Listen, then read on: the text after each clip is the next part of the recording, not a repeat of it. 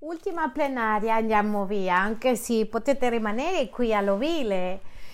Che casino Fabio ha fatto con i film. Quanti di voi siete come Fabio che non riuscite a vedere un film due volte? Allora, alzate la mano quelli che non riescono a vedere un, un film due volte. E io vi faccio una domanda, perché? No, no, no, no. Allora, andiamo, microfono aperto, ma non per tutti, sino per quello che dico io. Allora, perché non riesci a vedere un film due volte? Tu non puoi? Jorge, tu puoi vedere un film due volte? Sì. Alan, tu perché no? Perché sai cosa succederà? E spero che tu non finisca la Bibbia mai non per te, per i tuoi discepoli di Siviglia, no, la rilegge perché saprà cosa succederà, certo. Fabio, perché non puoi guardare un film due volte? Perché ti piace l'effetto sorpresa e se ti piace un pasto non te lo mangi di nuovo? E l'effetto sorpresa no, è sparito, no? Quando è qualcosa buona, non importa che ci sono tanti film che voglio vedere parecchie volte. Ora, perché dico che è un casino? Perché ovviamente cominciamo a classificarci. Fabio ha detto non voglio vedere film che ho visto prima, Davide ha detto Sandy non vuole vedere film che ha visto qualcun al- un altro prima. Ma poi l'ha spiegato Sandy, cioè se sono in casa e ci sono due che non hanno visto un film e due che sì, anche se si è nel gruppo di no, il suo cuore materno No, no, no, io penso che mm, non voglio che le raccontano. Poi c'è la gente che parlano nei film. Quanti di voi par- parlano durante il film? Perché?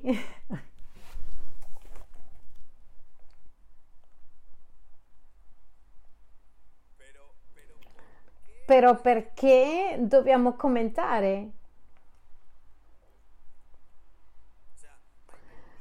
C'è un gruppo di persone, io sono andato al cinema con gente che è così all'improvviso passano co- hai visto questo? No, guardavo per terra.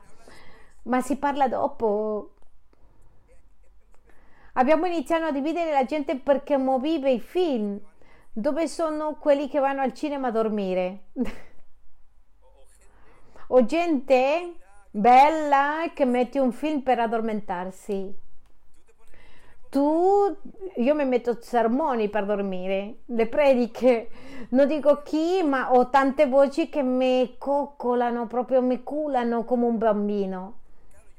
Certo, adesso improvvisamente voglio parlare di un film e mi sento male con Fabio ma c'è un film che probabilmente già l'hai visto e per quelli che non hanno visto quel problema di Fabio vi consiglio di vederlo perché è un film antico che, che non erano costretti con nessuna scena di sesso né niente.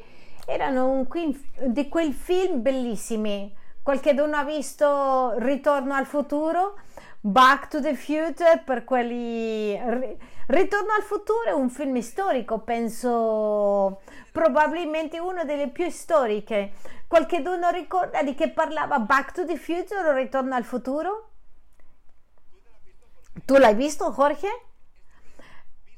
Dice, hai visto a, a Marty McFly in questa settimana super deteriorato con il Parkinson, con il doc?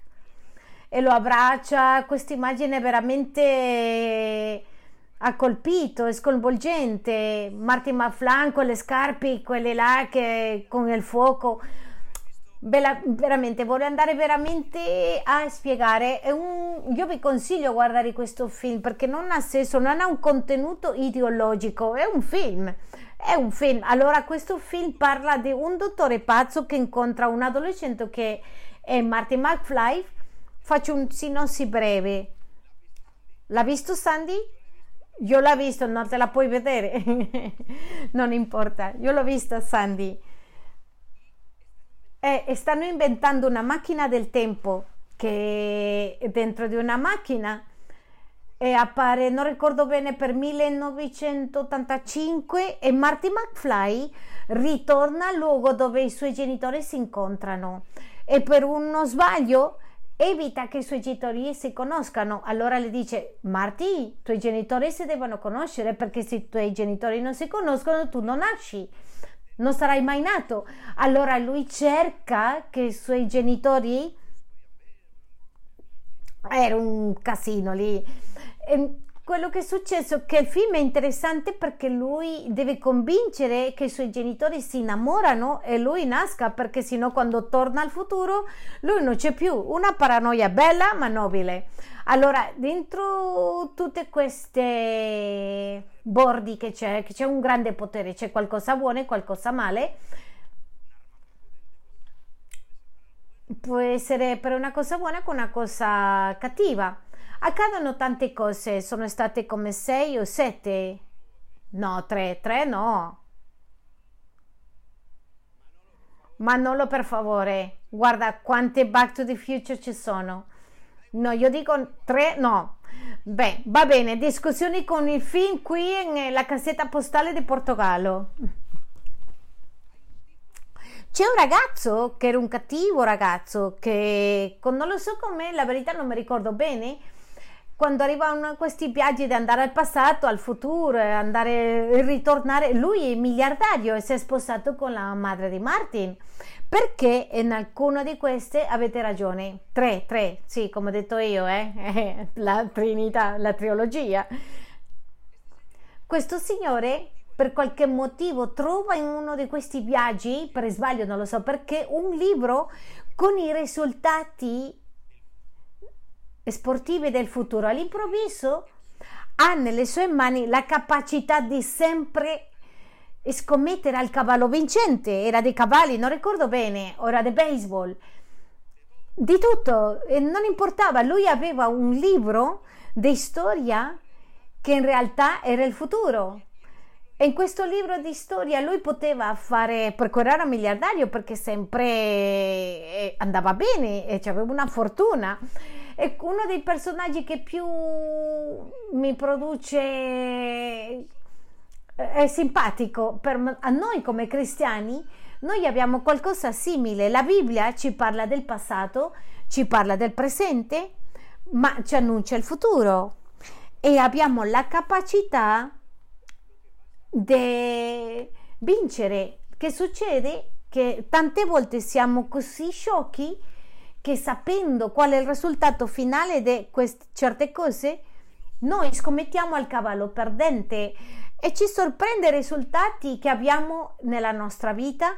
Quando Gesù era una specie di Marty McFly in storia che ti dice cose che accadranno, che sono certe, sicure, ma non le prendiamo seriamente, come che si... Eh, per, la, per il film va bene, ma quando guarda cosa dice la Bibbia, quando predice il futuro che è oscuro, quando parla delle guerre, le voci di guerra che adesso vanno di moda, il gas che l'ha sfruttato Russia, gli Stati Uniti, come si coprono i tedeschi all'inverno. Tutti questi stress stanno dicendo che non ci sarà l'olio e con che bagneremo il pane e ci sarà l'olio, ma all'improvviso tutte queste cose già c'erano nel libro. I presidenti, tradimenti, c'era un libro dove ti spiegava e guarda cosa dice il libro. Quando vedrete passare queste cose, spaventatevi perché arrivano molti problemi. Cosa dice? Alzate la testa perché il premio è vicino. Riallegrati perché quello che sta arrivando è buono eh, quando capisco che in tempi incerti come quelli che stiamo vivendo tu e io ci spaventiamo, abbiamo paura perché non hai letto il libro che ti hanno lasciato? Il libro del futuro. Ed il libro del futuro che è del passato che soddisfa tutto a quello che la gente chiama questi problemi li chiama i segni della fine, ma di una nuova ora. Tutti abbiamo la sensazione che il futuro è oscuro, con una illusione e voglio riprendere questo che abbiamo parlato domenica.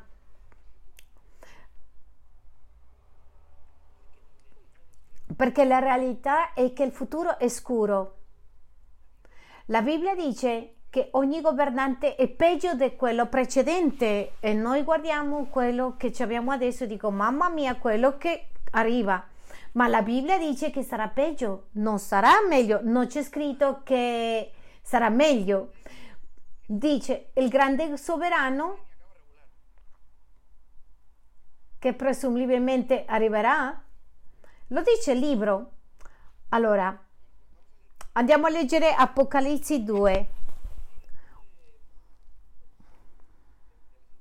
Una delle storie più fantastiche di questo libro sono le piaghe d'Egitto. Le conoscete le piaghe? Le piaghe d'Egitto, qual è la vostra preferita? Qualcuno dice la suocera, non c'erano le suocere nelle piaghe, questa è una piaga moderna.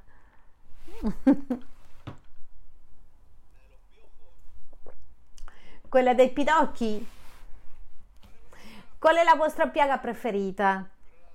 Ma l'aragosta non è quella che mettono con il riso, no, no, no, quelle che mangiavano tutto. Eh, speriamo se il Signore mi manda la piaga delle aragoste con il riso.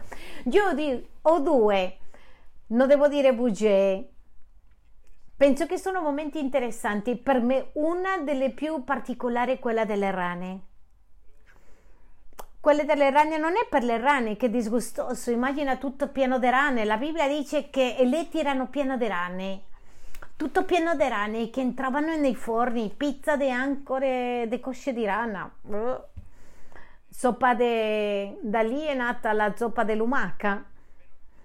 Ma di quella che mi piace di più è quella. Ora andiamo a leggerli. È quella che è in Esodo 10, 2 ci sono molte cose importanti prima di arrivare al punto e dice perché tu possa raccontare ai tuoi figli e ai figli dei tuoi figli di quello come ho operato in Egitto, i segni che ho fatti in mezzo a loro, così saprete che io sono il Signore. E lì sta dicendo Dio a Israele, io ho fatto che il faraone non sia lasciato, ho messo le cose difficili, non l'ho fatto facile, è in modo che tu hai una testimonianza da raccontare, è in modo che tu non ti dimentichi che io sono il Dio, perché se è facile forse pensate che sei intelligente che sei scappato. Abbiamo Dalia, un cagnolino, che dice non può essere così intelligente, ma lei si è resa conto che sappiamo che, sappiamo che lei vuole scappare, quindi lei si calma e diventa così, si sdraia e comincia a guardare e quando vede che ha ingannato a, qual- a tutti esce, fugge, esce di corsa. Dio le dice al popolo di Israele perché tu non pensi che sei così intelligente che il futuro ti dimentichi io ho indurito al faraone e che sia difficile in modo che tu vedi la mia mano potente. Andiamo al capitolo 10, versetto 21, che è uno dei miei favoriti. Allora il Signore disse a Mosè, stendi la tua mano verso il cielo e vi siano tenebre del paese dell'Egitto, così fitte da potersi toccare. Andiamo a leggere. Mosè stese la sua mano verso il cielo e per tre giorni ci fu una fitta oscurità in tutto il paese d'Egitto. Non ci si vedeva più l'uno l'altro e per tre giorni nessuno si mosse da dove stava. Allora il faraone chiamò Mosè e disse andate a servire al Signore, rimangono soltanto le vostre greggi e i vostri armenti, anche i vostri bambini potranno andare con voi. Mosè disse tu ci devi permettere di avere sacrifici e olocausti da offrire al Signore il nostro Dio. Era talmente il buio, la scurità se mangiava questo tipo di luce. C'era una scurità palpabile, una scurità di queste notti chiuse che non vedi niente come quando c'è una nebbia molto molto molto fita, ma nella casa dei figli di Dio c'era luce. Ora, quando io leggo questo, quando io leggo il libro e mi ritrovo con un futuro pieno di oscurità, ho la certezza che, che chi ha Gesù nella vita, nella casa, non le manca la luce. In Giovanni 8, 12 dice, Gesù parlò loro di nuovo. Gesù parlò di nuovo dicendo, io sono la luce del mondo. Chi mi segue non camminerà nelle tenebre, ma avrà la luce della vita. E in questo, in questo momento che stiamo vivendo, in un momento chiave, è importante essere sicuri, assicurati che abbiamo la luce, non perché le cose diventeranno scure, è per quelli che hanno Gesù dentro, la luce non manca. Non è negare la realtà, non è essere un kamikaze e dire non è un bel momento, ogni volta sono peggio, ma il problema è quello che parlavamo la domenica, è che quando tu metti lo sguardo nelle situazioni di intorno, il problema non è che ti affondi tu, il problema è che le stai dicendo a tuoi figli, a quelli che vengono dietro, che non c'è speranza. Il problema è che la nostra attitudine, la nostra mancanza di fede scoraggia quelli che vengono dietro. È una cosa che mi preoccupa. Perché? Perché non sembra che le cose stiano andando meglio, non sembra proprio. Ogni notizia dice che sarà peggio e peggio. Io pensavo che toccheranno tante cose, ma l'olio, eh, l'olio, l'olio non si tocca, eh? Quando toccano la birra, mamma mia, riscaldatevi che arriva il freddo, eh? Però la, il problema non è l'oscurità di fuori, l'oscurità di dentro. Il problema è che se noi come Chiesa non manteniamo la nostra luce accesa o non ci assicuriamo che Gesù è nel centro, vivremo una, le tenebre che non ci appartengono. Gesù ha detto chi è con me, chi ha a me, a luce, non sta dicendo che fuori non ci sarà oscurità.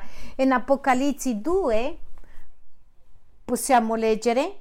Apocalisse 2 Versetto 2. Io conosco le tue opere, la tua fatica, la tua costanza, so che non puoi sopportare malvagi.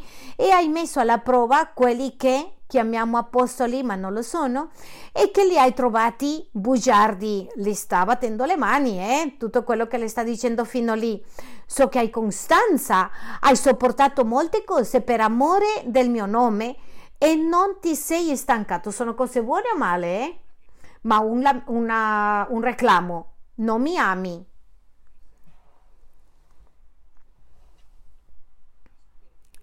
Ricorda, no, dice che hai abbandonato il tuo primo amore, la illusione, l'attesa. Hai perso. E l'alzare la tua testa e dire le cose sono complicate quando il Signore farà un miracolo più grande.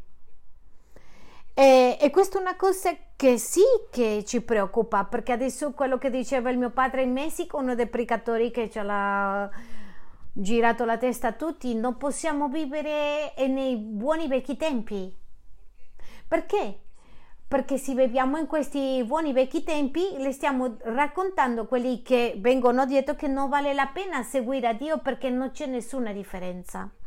Perché viveranno nella stessa oscurità che vivono per la strada quando quello che Dio ha detto a Israele ti farò attraversare per questo in modo che tu dica ai tuoi figli caderà gran, granide, ci sarà oscurità ma ci sarà luce dentro e questo punto è dove, dove ci incontriamo adesso in un punto chiave in un punto in quale la vita ci porterà a situazioni sempre più tese. Nessuno di noi pensava che avrebbe fatto essere in grado di indicare a un tale gruppo di persone facilmente. Nel mondo delle inclusioni siamo venuti a ascoltare storie perché qualcuno dice ecco nella chiesa, beh, stavamo cenando con alcuni amici e loro hanno deciso volontariamente non va- non essere vaccinati, sono andati a trovare altri amici, li hanno lasciato nella porta. Non, po- non ti possiamo fare entrare, ci hanno raccontato domenica, eh? E lui era arrabbiato, il mio amico mi ha detto dimmelo prima e non arrivo fino a qua. Questo era impensabile. Due anni, tre anni fa, tutto era pace e amore. Però questo non mi può rendermi nervoso, agitare, questo mi deve incoraggiare perché è il libro buono, è il libro dei risultati. Se il tuo libro non colpisce nessuno delle cose che accadranno, preoccupati, ma se il libro è giusto, è giusto in tutto. E finiremo nei testi. Marco eh, 7, 24. Poi Gesù a parte di là e se ne andò verso regione di Tiro. No, Entrò in una casa e non voleva farlo sapere a nessuno, ma poté restare nascosto. Anzi, subito una donna la cui bambina aveva un spirito immondo, avendo udito parlare di lui, venne e lì si gettò ai piedi. Quella donna era pagana, sirofenicia, di nascita, e lo pregava di scacciare il demonio da sua figlia. E Gesù le dice, questo mamma mia mi fa un'impressione, Gesù non era così. E Gesù le dice, egli disse, lascia che prima siano saziati i figli, perché non è bene prendere il pane dei figli per buttarli ai cagnolini. Questa risposta non mi aspettavo da Gesù. Questa risposta mi aspettavo di qualsiasi altro personaggio, ma qualcuno mi viene con un problema di una figlia, una figlia piena di demoni, chiede aiuto a Gesù e che Gesù la disprezzò per la sua razza, che le dica tu non sei ebrea, io a te non ti posso fare miracoli. E persino non era chiaro la mancanza di rispetto, dice non posso prendere cibo dai figli e non dice dare agli strani, che il contrario dei figli non è figlio. Il, il contrario del figlio non è un cane. E le dice dalle al cani. Ma ella le rispose, sì signore, eppure i cagnolini sotto la tavola mangiano le briciole dei figli. C'è una versione, pensavo che era così, ma non è qui. In quella quando dici Gesù le risponde, e la voglio cercare perché mi sembra molto interessante. In Marco 7, in un altro dei Vangeli dove racconta. I discepoli cominciano a chiedere eh, a Gesù di mandarla fuori perché erano infastidite. Lì penso se erano mangiati la trappola, Gesù non le disprezza volontariamente. Gesù le dice: Togliti via, non ti voglio dare da mangiare. I discepoli salgono. Dico, digli, digli ad andare via, di non disturbarci. Tu immagina che chiesa, questi sono quelli del servizio.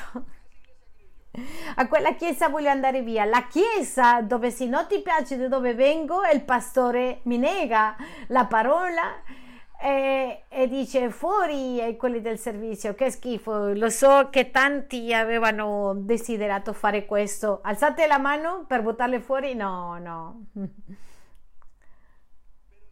Ma la domanda di questo testo che ti faccio è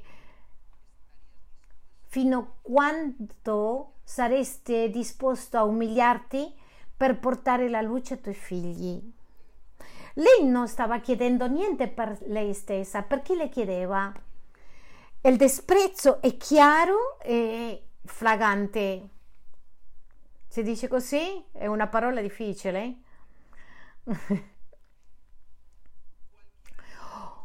Ognuno di noi in quel momento che vai a chiedere aiuto e ti negano, ti scuote la polvere dai piedi e vai via.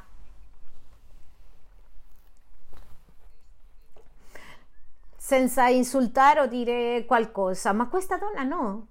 Questa donna aveva chiaro che il suo orgoglio non valeva di più che una figlia, quella che amava, che era in, piena di demoni. La domanda che ti faccio oggi è fino a dove sei disposto ad andare per fare che la luce arrivi a casa tua? Fino a dove sei disposto a scomodarti per fare che i tuoi figli abbiano la luce di Gesù? Per fare che in casa tua non manchi la luce? Perché io vedo qui una donna e io l'applaudo questa, questo carattere queste 12 che sopportavano 12 contro 1, mamma mia. 1500 anni di carcere c'erano, eh?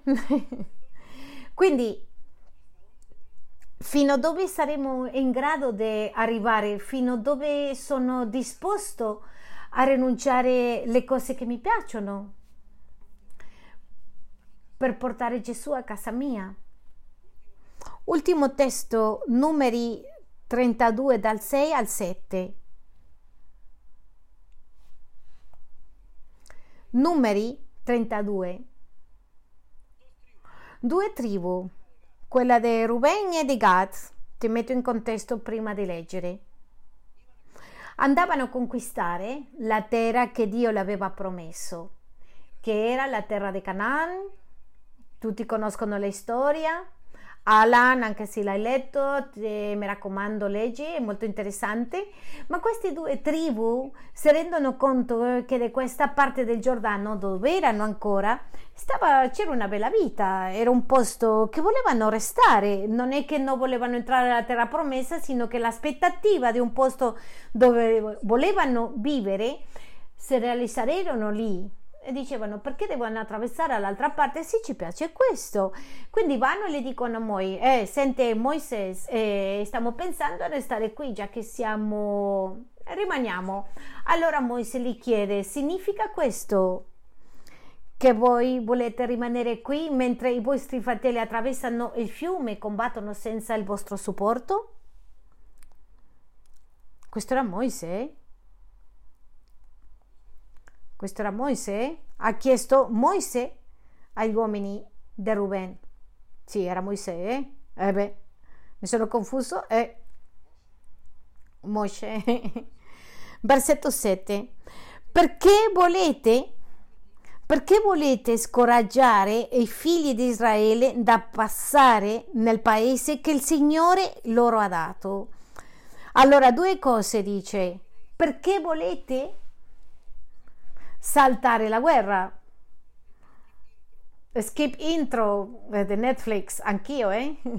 Loro dicono, eh, questa terra è un calcolo veloce e molto intelligente. Questa terra non deve essere molto diversa da quella dell'altra parte del fiume. Non è che sia un fiume di 100 km, eh, la, la differenza c'era questo lato di qua, non c'ha giganti eh, posso comprare MediaMark, restiamo qui. E quindi dice perché volete evitare la guerra e non combattere con i vostri fratelli, ma peggio ancora perché volete scoraggiare il resto del popolo di Israele e dirgli io invece di combattere cercherò una soluzione facile. Io invece di andare con la spada per persone che sono probabilmente più grandi e più sperimentati, preferisco la pace. Ora ovviamente loro non hanno risposto questo, versetto 16 fino al 19, ma quelli si avvicinarono a Moise e gli dissero, noi costruiremo qui dei recinti per i nostri bestiame e della città per i nostri figli. Ma quanto a noi ci terremo pronti in armi per marciare alla testa dei figli di Israele finché li abbiamo condotti al luogo loro destinato. Intanto i nostri figli abiteranno nelle città fortificate a causa degli abitanti del paese. Non torneremo alle nostre case finché ciascuno dei figli di Israele non abbia preso possesso della sua eredità. E da quello che stiamo parlando, alla linea di quello che abbiamo parlato domenica, che pericoloso è avere già raggiunto un posto dove io voglio restare. e non combattere con quelli che non hanno ancora le loro promesse, il luogo dove Dio li vuole portare. Che facile costruire una famiglia ed essere comodo quando già hai tutto, ma veramente il tuo impegno non è essere comodo, è portare i tuoi figli, dargli gli strumenti o combattere con loro in modo che possano raggiungere dove Dio vuole portarli. Che pericoloso sarebbe se come Chiesa, perché siamo comodi, eh? la verità è che siamo comodi diciamo al nostro agio, è pericoloso, che pericoloso dire so, sono comodo perché devo andare a combattere alla guerra di quelli che combattono. Il tipico padre, scusate se c'è qualcuno qui, qual è il padre gringo? Il padre gringo che a 18 anni dice fuori di casa? A me un padre, se mio padre mi diceva se andasse fuori di casa a guadagnarti il pane come me l'ho guadagnato io. Quando in realtà ha l'occasione, l'opportunità che l'altro padre che dice che l'ha viziato il, il ragazzo l'altro ieri mio figlio mi ha detto che quando raccoglie il suo primo stipendio mi porterà a mangiare a mia, a mia moglie e a me a un ristorante 36 anni ha il bambino la Bibbia non dice stai con tuo figlio in casa a essere un barbone, no, dice prende la spada e vai con lui a conquistare il posto che Dio le ha dato. E questo lo dobbiamo estrapolare alle nostre famiglie, alla nostra Chiesa. Che cosa faremo per quelli che vengono dietro? Fino a dove siamo disposti a, a disturbarci quelli che abbiamo ricevuto l'eredità del Signore per aiutare quelli che vengono dietro a conquistare la loro fede, a conquistare i giganti, conquistare quello che viene di fronte, perché è più comodo dire eh sì io sono qua già fino a dove sei disposto a dare. Beh, mi metterò il coltello nella bocca, ci picchiamo con i genitori per fare venire i ragazzi ai campamenti, come si stiamo rubando.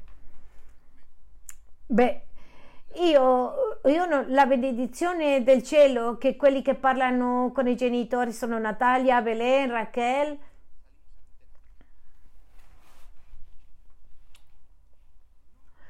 non mi può entrare nella testa che alcuni genitori hanno stabilità o si sentono bene, considerano che non possono perdere niente di questa stabilità per investire in quelli che vengono dietro.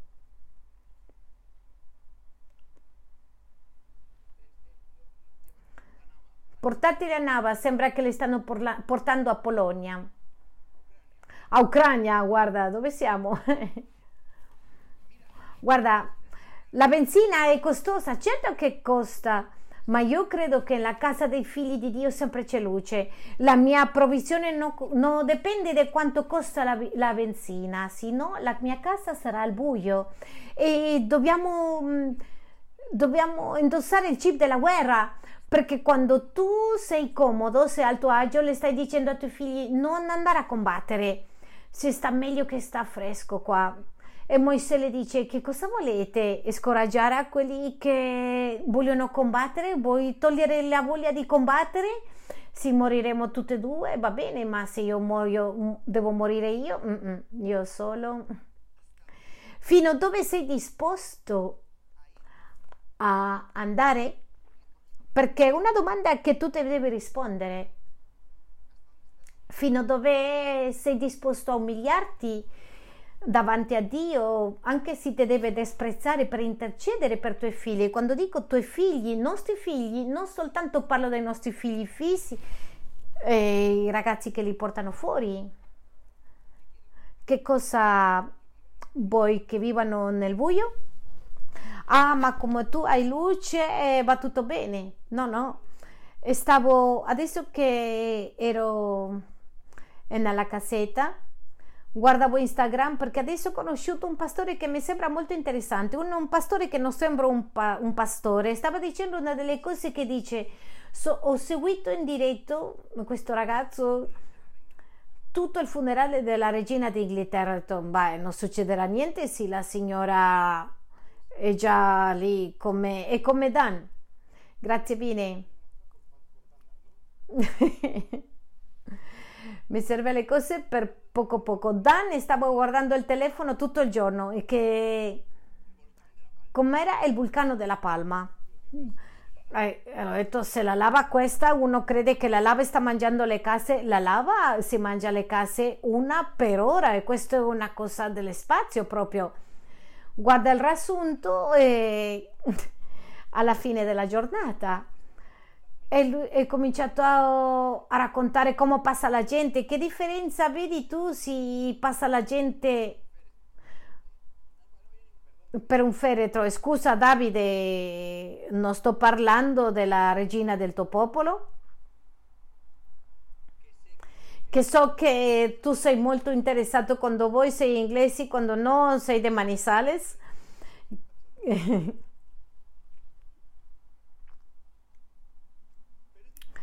Però lui ha detto una cosa molto interessante, la scena che più mi è piaciuta, ah che scena, che scena, è quando le portano di fuori della bara, del, la corona e il, il cetro e le danno al figlio.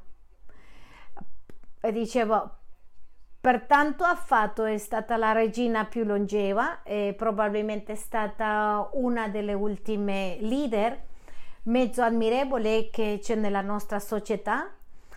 Morirà come è venuta al mondo, con niente.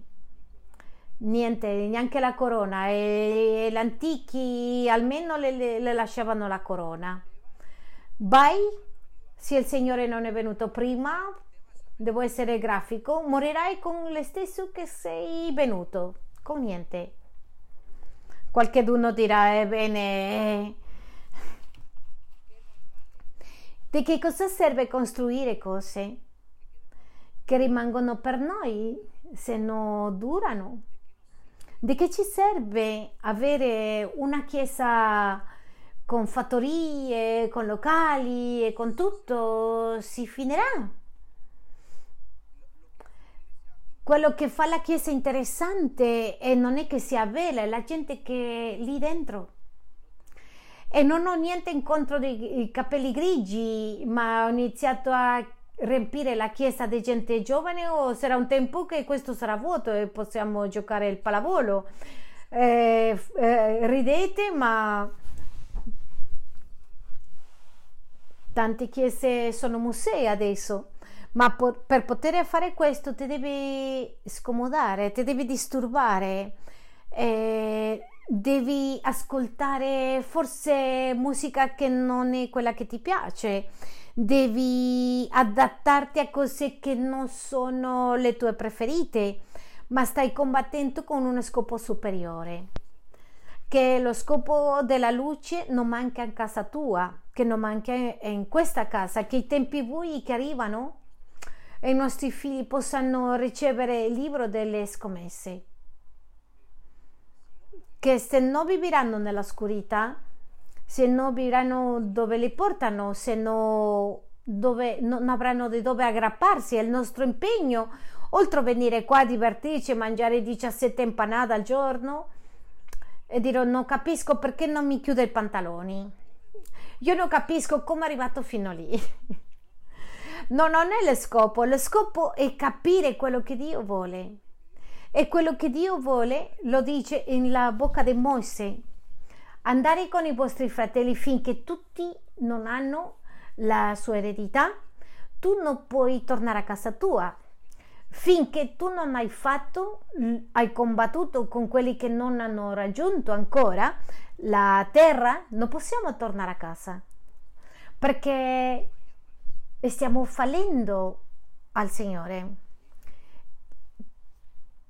E la donna sirofenizia che io non mi immagino, le facce dei discepoli quando Gesù le ha detto la tua fede, i discepoli pensavano che Gesù era dalla sua parte, ma quando ho visto che Gesù l'ha desprezzato ho detto eh, hanno lasciato l'arsenale di stolti proprio Immagino la faccia che avevano quando Gesù aveva messo il pane e ha detto mm, la tua fede ti ha salvato.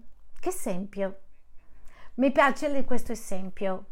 e mi piacerebbe che, che l'abbiamo presente. Devi umiliarti, dovrai scomodarti, ma la domanda è fino a dove sei disposto ad andare. No, non per quello che hai fatto nella vita è sbagliato, non perché come Chiesa stiamo facendo male, abbiamo fatto un lavoro per tanti anni che ha dato frutti. Però che non abbia il frutto fino ad oggi non ti assicura il frutto di domani. Adesso che va di moda l'internet e le cose queste online, tante delle persone mi chiedono, mi fanno domande della musica e delle sue cose e mi parlano, no, è che hai tanti seguitori di YouTube. E io dico, questo non importa, dico perché quello a me mi pagano per il numero di visualizzazioni mensili. Per avere molti seguaci significa che ci sono molte persone interessate a questo canale e che la probabilità che mi ascoltano sono alte. Però non sono sicure. Ecco perché io devo essere ogni X tempo mettendo in Instagram senti questa canzone perché il mese te lo guadagni il mese precedente. Non, non è assicurato che Dio ci ha portato fino qui, non è assicurato che da qui indietro hai fatto qualcosa bene, ma non ti assicura il frutto del futuro. Mi sto spiegando? E abbiamo parlato che il Signore le ha dato a Carlos questo versetto, l'abbiamo parlato domenica. Mi piace tanto quello che le dice a Sorobabele, lo finisco ripetendo. Dice incoraggia, anche se le cose non sembrano buone come vuoi, la gloria futura è migliore della precedente. Anche se tu vedi che è molto buio fuori, coraggio perché la gloria di Dio sarà più grande perché la promessa non è per tutti, la promessa è per i giusti, dice. Il sentiero del giusto è come la luce dell'aurora, non il sentiero di tutti, di tutto il mondo. Il sentiero di chi ha luce. E la speranza per il futuro è qualcosa che noi dobbiamo trasmettere. Che possa sembrare un pazzo, ma tu le darai ai tuoi figli se arrivano tempi complicati, cose difficili. Eh, andare a faremo meglio. Non fa senso. Lo vedrai. Non fa senso però lo vedrai. Perché se tu non vai con l'illusione alla battaglia, scorreggerai a quelli che vengono dietro. E la domanda con quella che voglio concludere, tu pensi che con il tuo esempio di fede, quelli che ti vedono vogliono combattere la battaglia della fede? Perché la gente si iscrivono nella palestra? Perché vedi lì che fai triceps e dici posso avere queste braccia Apro parentesi, no poi, chiudo parentesi.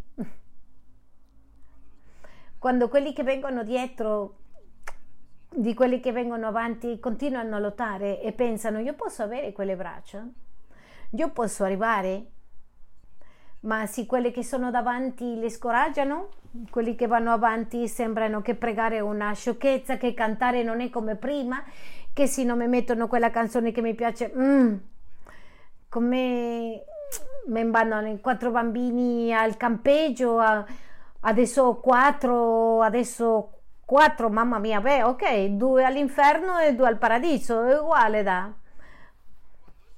Quando questo è, accade in casa, non ti chiedere dopo se la risposta è già. Vi iniziano a venire? Mi piacerebbe finire con un impegno di mantenere viva la luce di Gesù, di mantenere viva la illusione per il futuro. Non che le cose saranno facili, ma andranno bene. Non che l'oscurità sarà fitta, dice che era così densa che la gente non poteva nemmeno muoversi. Dice, ma nella casa dei figli di Dio non è mancata mai la luce. E, così che si vede che nella casa nostra c'è la luce e nelle altre no, deve diventare buio. Beh, vi siete resi conto che non è mancato luce nella, nel palco? Nel resto del salotto? Sì, non sarà facile, ma vale la pena.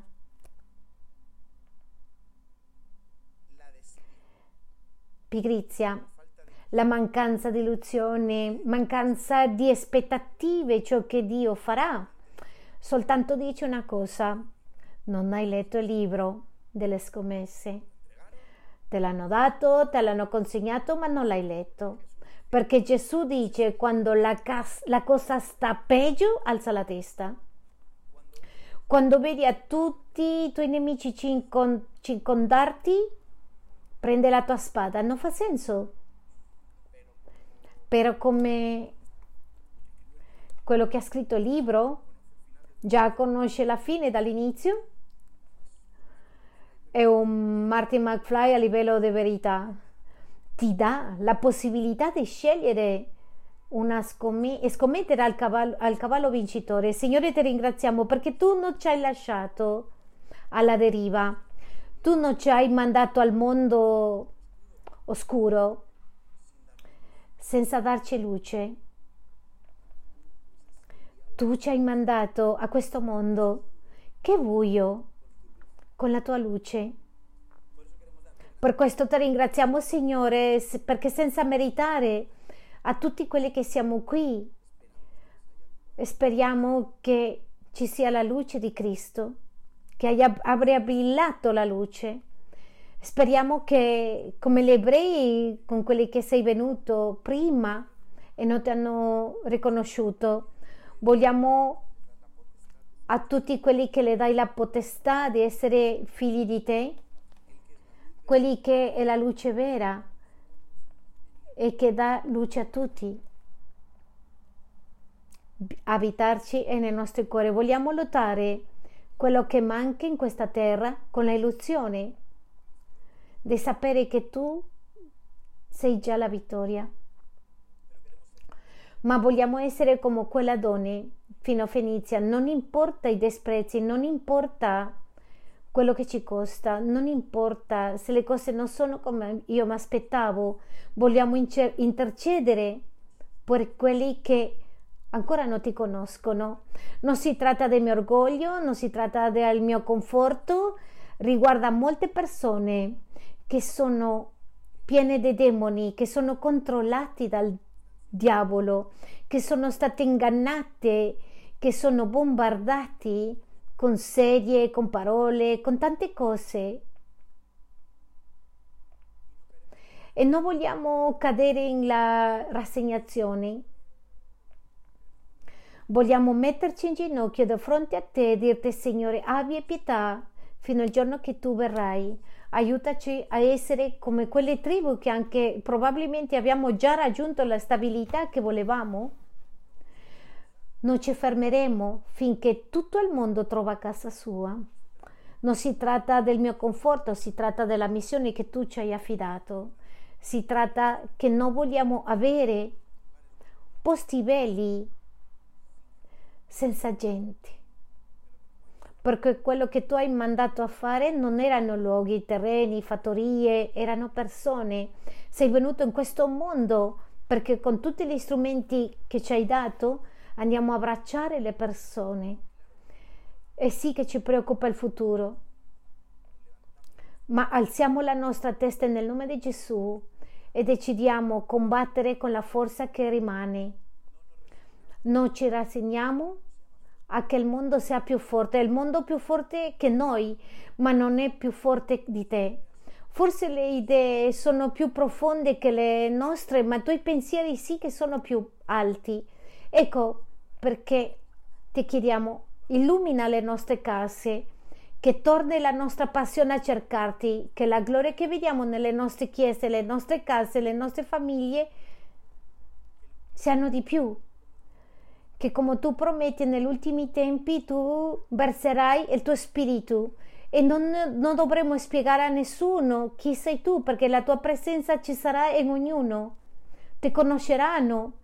La nostra relazione sarà con tutti quelli che vengono dietro, che non manchi di spiegare chi sei, che ti ricevano, che siano dentro dei cuori, perché non dimettiamo a che vinca il diavolo, non ci rassegniamo a rimanere con le risposte corrette per noi.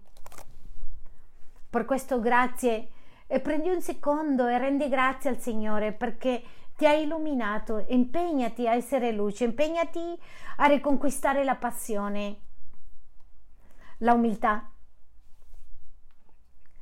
la testa che ogni mattina che apri la tua Bibbia e ti siedi a, a, pregare e vai con l'aspettativa che il Signore ti riempirà, ti darà saggezza, che ti darà gli strumenti per affrontare il mondo in cui viviamo, che ogni giorno il Signore ti ricorda che hai una luce dentro di te, che anche fosse buio, non smettere di brillare, che facciamo le cose con gioia, che chi ci vede vuole camminare in questo cammino, in questa via, perché non lo vedrà facile, ma vedrà che vale la pena. E perdonaci se siamo caduti nella negli- negligenza, caduti nella pigrizia, nel disprezzo anche siamo caduti come i discepoli in disprezzare a quello che non, ci, non gli piace, quello che ci piace a noi. E forse in casa nostra abbiamo visto e poi tu le puoi parlare con, con, del Signore e non ti ascoltano. Non vuoi dire che tutto va bene, ma devono vedere la luce di Gesù in noi. Signore, è il nostro impegno nostro impegno di riprenderci, di riprendere la passione